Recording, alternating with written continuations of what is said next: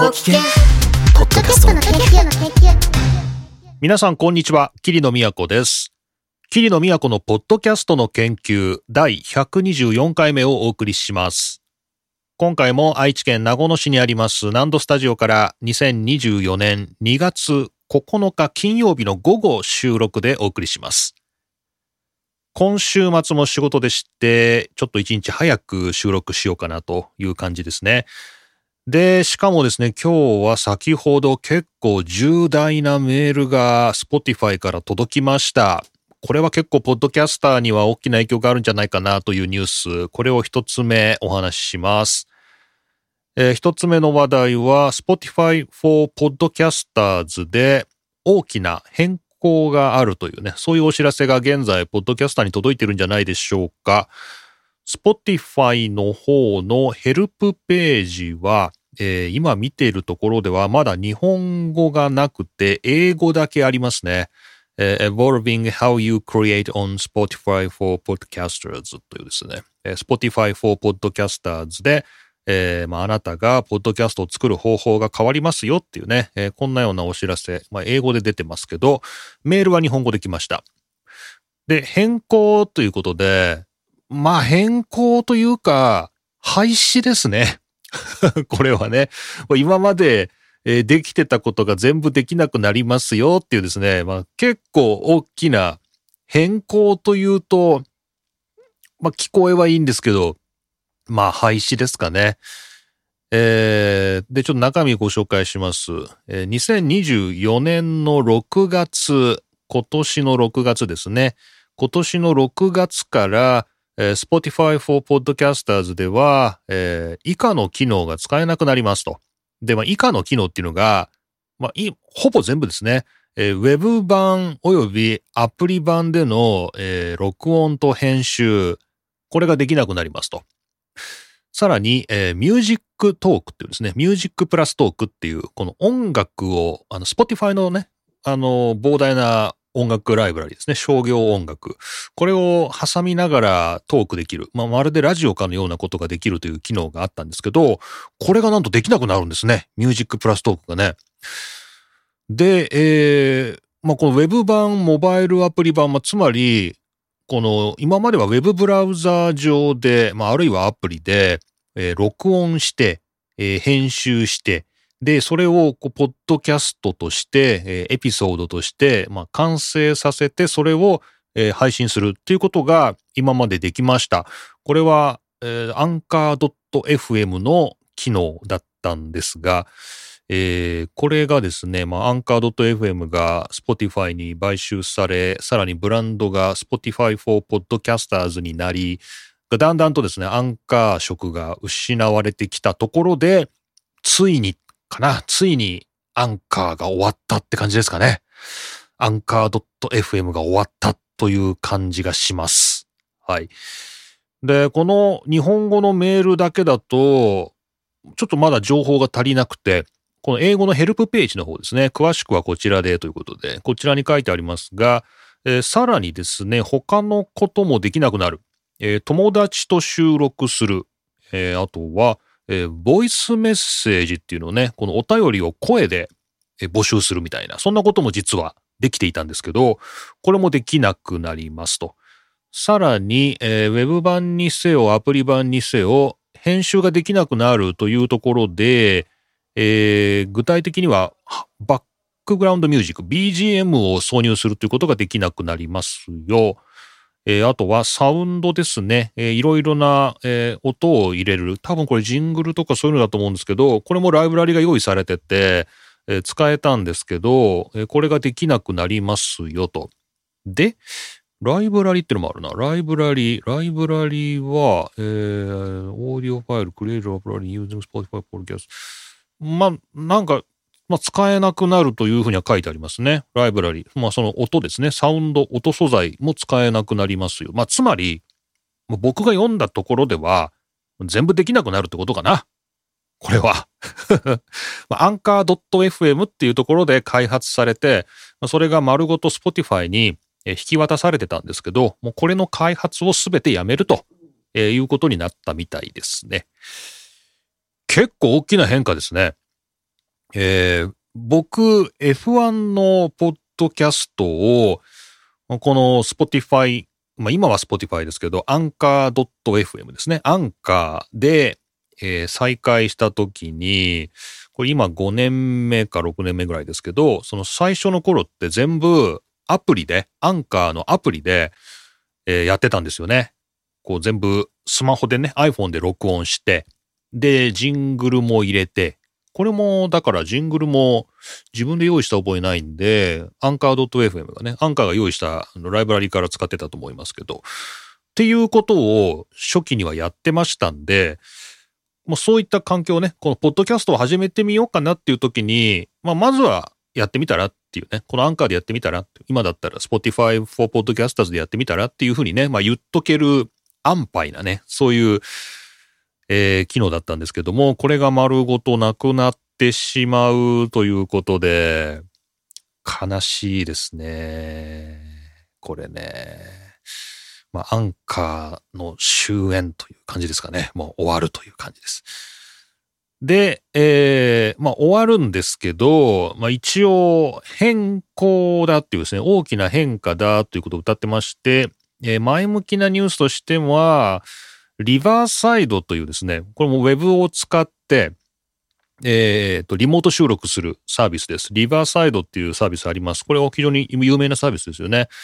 この番組でもいくつか検証した中で、リバーサイドを使っているかな？僕も使ったっけ？リバーサイドだっけ？なんだっけ？忘れちゃった。リバーサイドは使ってないかもしれない。えー、リバーサイドというですね、あの、リモート収録できるサービスありますけど、これがなんとですね、Spotify に統合されるという、どういう、どういう流れなんでしょうね。えー、リバーサイドが Spotify for Podcasters に統合されると。なので、このリバーサイドの機能を追加料金なく無料でご使用いただけますということで、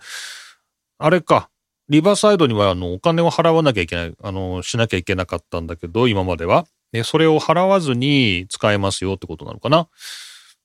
で、Spotify for Podcasters の方が有料になるという話はここには書いてないので、まあ、Spotify の方で、ポッドキャストの方のアカウントを持ってれば、無料でリバーサイドも使えるってことかな。まあ、これは確かにいいかもしれないですね。うん。な、いいかもね。ただ、あの、今までのものは使えなくなるというね、ことで、まあ、ちょっとこのリバーサイドの統合がどういう風になるのかっていうのは、これまだ6月ですか ?6 月を待たないとわからず、え現在、この Spotify for Podcasters に今もアクセスしてみてますが、えっ、ー、と、この変更に関するお知らせはまだ出てないですか？あ、出てますね。録音ツールに変更が生じますという、2024年6月から、え、うんぬんというね、ことが書いてあります。で、あ、リバーサイドで作成っていうボタンがあるな。今もうエピソードの作成っていうところをやると、リバーサイドで作成っていうのがありますね。あ、リバーサイドで、えー、無料で、えー、あ、お客様の Spotify for Podcasters アカウントがリバーサイドと共有されますということで、これちょっと試しに行ってみましょうか。ねえー、あ今、サファリでやってたんですけど、Mac 上のサファリでやってたんですが、えっ、と、お使いのブラウザーはサポートされてませんっていうことで Chrome 使ってくださいっていうことで、使えませんでした。えー、使えませんでしたね。サファリ使えないんだ。強気だな。えー、ということで、ちょっとすいません。今、あの、あるじゃないかと思って使ってみようと思ったら使えませんでしたが、すでにリバーサイドで作成というところはもう使えるようになってますね。なってますね。あ、なるほど。じゃあ、あまあね、この、Spotify for Podcasters を使っている皆さんは、まあ、簡単にリバーサイドで、こう特に何にも機能制限なく、うん、直接エピソードを収録できるっていうことになったんですかね。まあ、これはじゃあ前倒しで始まっていると。で、その引き換えに今までできてた編集機能とか、サウンドライブラリーとかそういうものが提供されなくなるということみたいです。なるほど。どうなんでしょうね。これちょっと、あの、また、このリバーサイドとの統合のっていうね、こっちをちょっと使ってみないとわからないんですけど、残念ながら、あの、この番組、ポッドキャストの研究はすでに Spotify for Podcasters から逃げ出した後でして あの、この番組でこのリバーサイドの収録を試すということができない。ね。これからゲストを呼ぼうとか言ってたのにね。ちょうどいいじゃんと思ったけどもう、このポッドキャストはすでに Spotify から逃げ出した後でした。ので、できないんですけど。うん、ちょっと誰か使ってみてほしいなという感じです。はい。というわけで、えー、さっき飛び込んできたばっかりなんですけどね、ちょっとびっくりしたニュースなので、早速お話ししたということでした。Spotify for Podcasters に非常に大きな変更がありますと。今まで提供されてきた収録や編集の機能はまるっと全て使えなくなります。その代わり、リバーサイドという外部サービスですね。リバーサイドと統合されて、リバーサイドの機能を使って Spotify でポッドキャストを配信できるようになるというそんなお知らせをご紹介しました。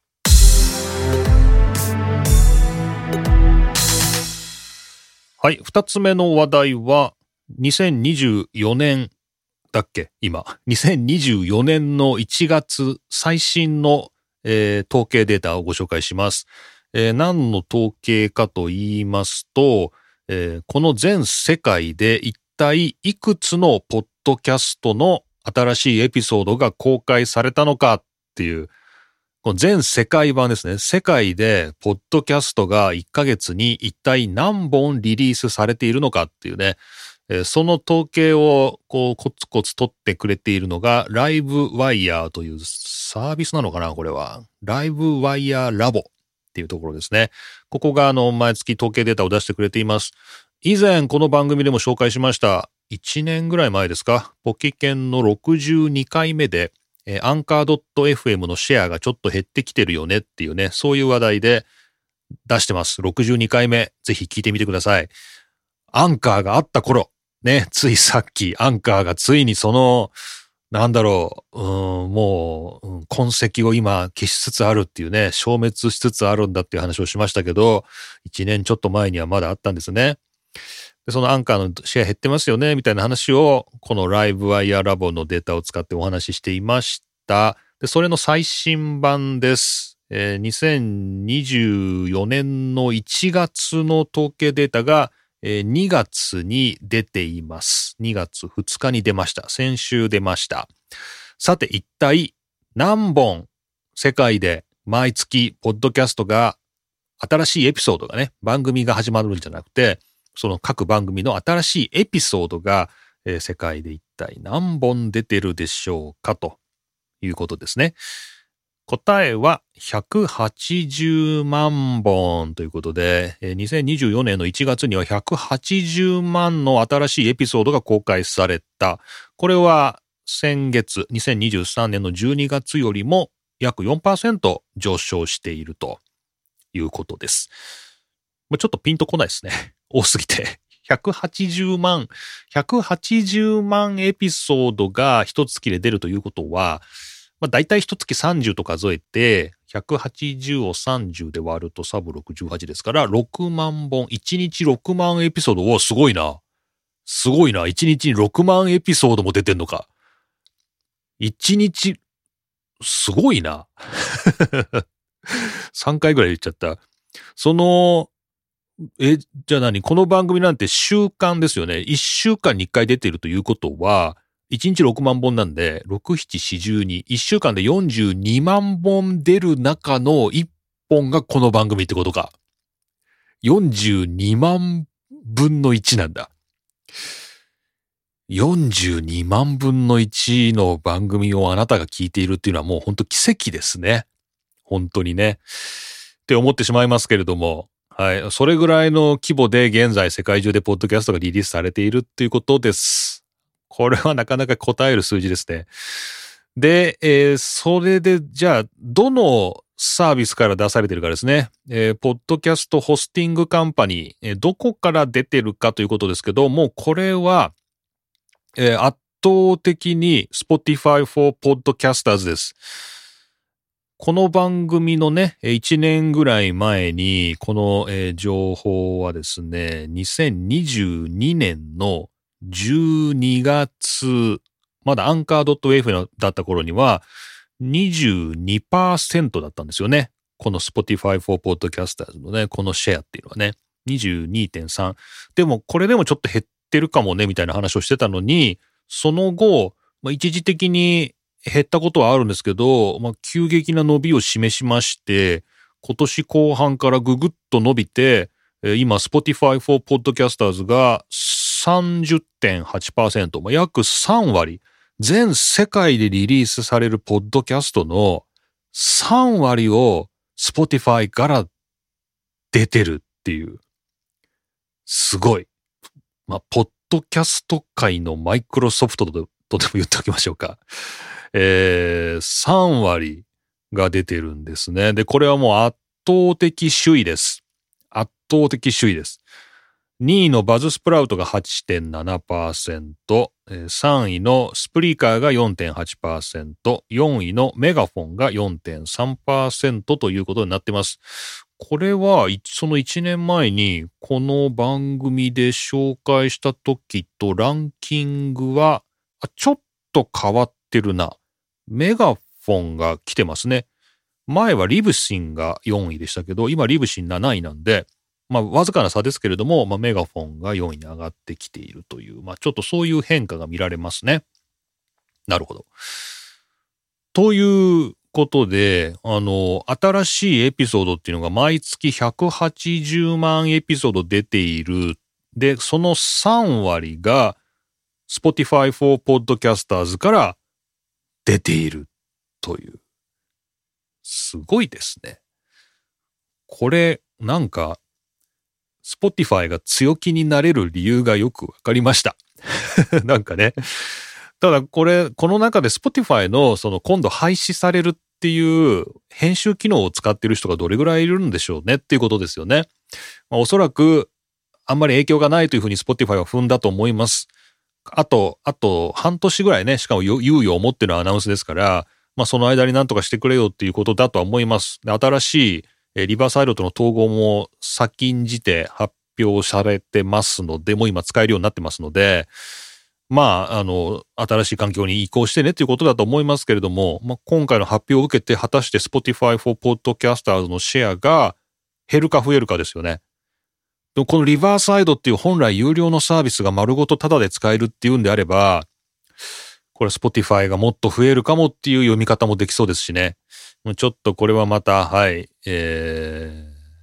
ー、追ってまたこの統計を追いかけてみようかなという感じですが。はい。というわけで、ちょっと二つ目の話題は、もう圧倒的な Spotify の一人勝ち感、一人勝ちっていうね、これをちょっと確認したということになりました。え、こちらの、データはですね、 Livewire です。 Livewire Labs の2024年2月2日、トップポッドキャストホスティングカンパニーズ by エピソードシェアということで、え、最新の情報をお話ししました。はい。というわけで、え、この後はパーティータイムです。今日はまだ金曜日ということで、ちょっと週末感がないですけれども、まあ、配信されるのは週末ですから、まあ、皆さん、もしお時間があれば、この後も引き続き短いですけれども、パーティータイムお付き合いください。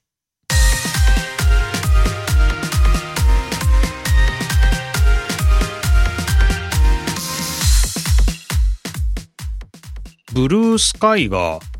ね、昨日からですかね、2月8日からですか、一般に公開されたらしいですね。え、皆さん、ブルースカイってご存知でしょうか、え、ブルースカイというのは、ツイッターの後継サービスの一つとして開発されている、まあ、なんていうの、SNS っていうんですかね。こう、つぶやく SNS です。ブルースカイと。えー、これがね、今までは招待コードが必要で、なんだろう？昔の、 mixi って招待制だっけ？なんかもう覚えてないんだけど 招待制ではなかったか。まあね、あの、いわゆる、こう、アーリーアダプターがですね、最初に使ってみてっていうね、なんかそういうベータ版みたいな時に招待制を取ることがありますけど、そんな感じでブルースカイも、えっと、今までは招待制でした。で、僕も誰かから招待してもらってアカウントを持ってて、えー、霧の都で検索、検索が弱いんですよね、ブルースカイね。検索がすごく弱くて、ハッシュタグっていうのもないんですよね。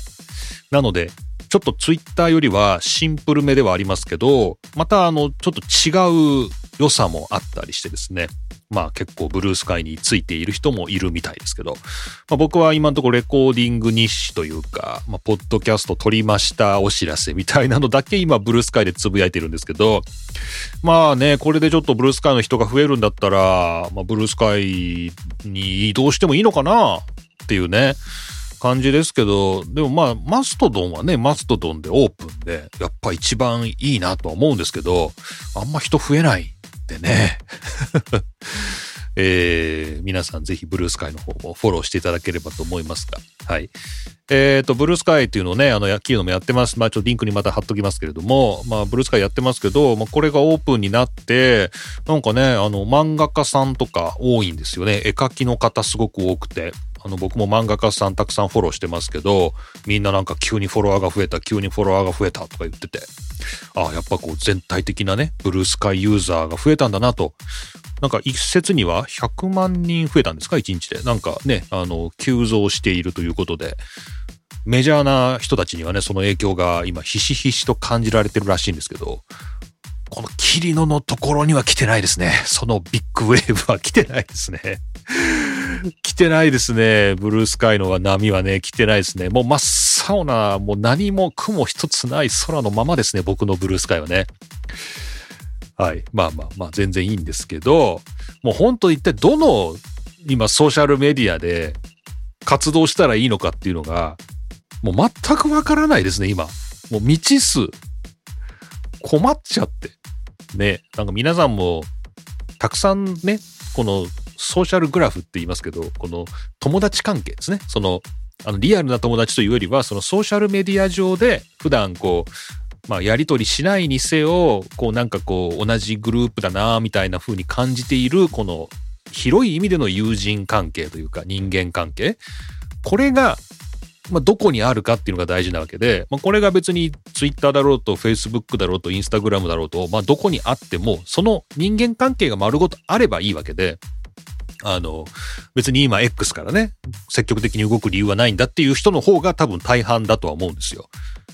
なんですけど、えー、っと、まあその一方で、まあ、X もちょっとね、なんか危ないなとか言って、ちょっと早めに今移動し始めている人がいるとか、まああと X があまりにもちょっとこう、ノイズが多すぎるっていうんですかね。こう、なんだろう、この、えー、っと、なんか今、インプレッション数でね、お金が稼げるようになったから、そのインプ数目当てのなんか広告みたいな、なんか変なアカウントが増えたとかね。あと、まあ、差別的な発言みたいなのが野ざらしにされてるとかですね、野放しにされてるとかですね、まあ、いろいろな理由があって、まあ、各自、えー、早めに他のサービスに移動しているっていうようなことも、まあ、あるみたいですけど、まあでもそうやって意図的に出ていく人以外は、もうわざわざね、そっから出ていく必要はないっていうことで、皆さんツイッター改め X にそのままいるのかなという感じですけど、そういう中でもう、ポッドキャスター的にはね、えー、もう僕、基本的にあんまりこのソーシャルメディアにいつけなかったんですよね。居つけない。なんていうのかな。そこに、なんていうのかな。こう、暮らしていない、暮らせないっていうんですかね。その短文投稿っていうのが結局、なんかうまく付き合えなかったっていう感じなんで、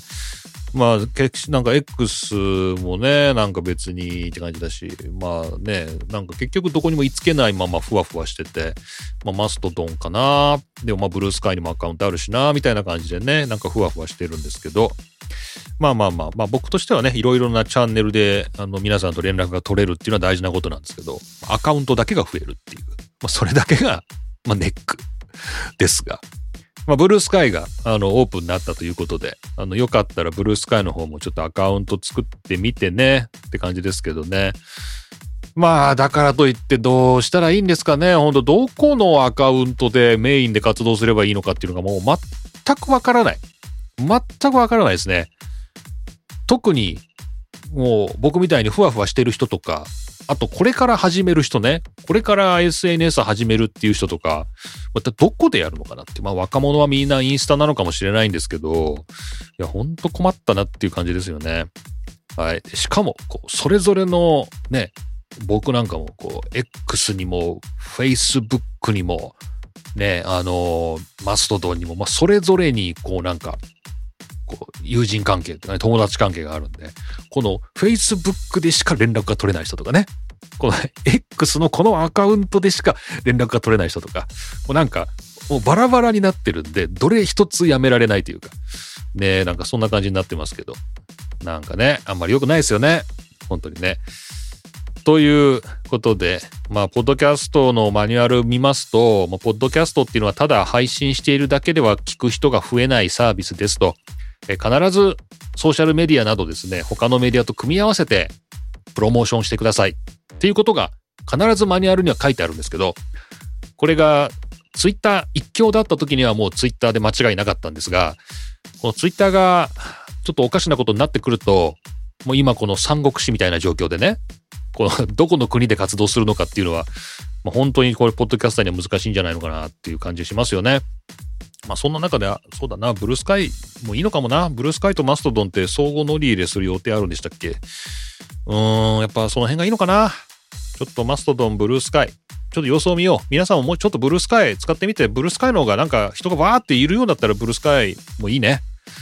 っていうね、そんな感じです。はい。まあ何の結論もないんですけども、本当に困ったなという話をお話ししました。まとりあえずブルースカイがオープンになったということで、はい。気になってた方は見てみてください。というわけでした。さて、じゃあ来週はもう2月の半ばということで、来週、来週は大丈夫そうですね。はい。来週は普通に収録配信できそうな感じです。またよろしくお願いします。というわけでまた次回お会いしましょう。今回も霧の都がお送りしました。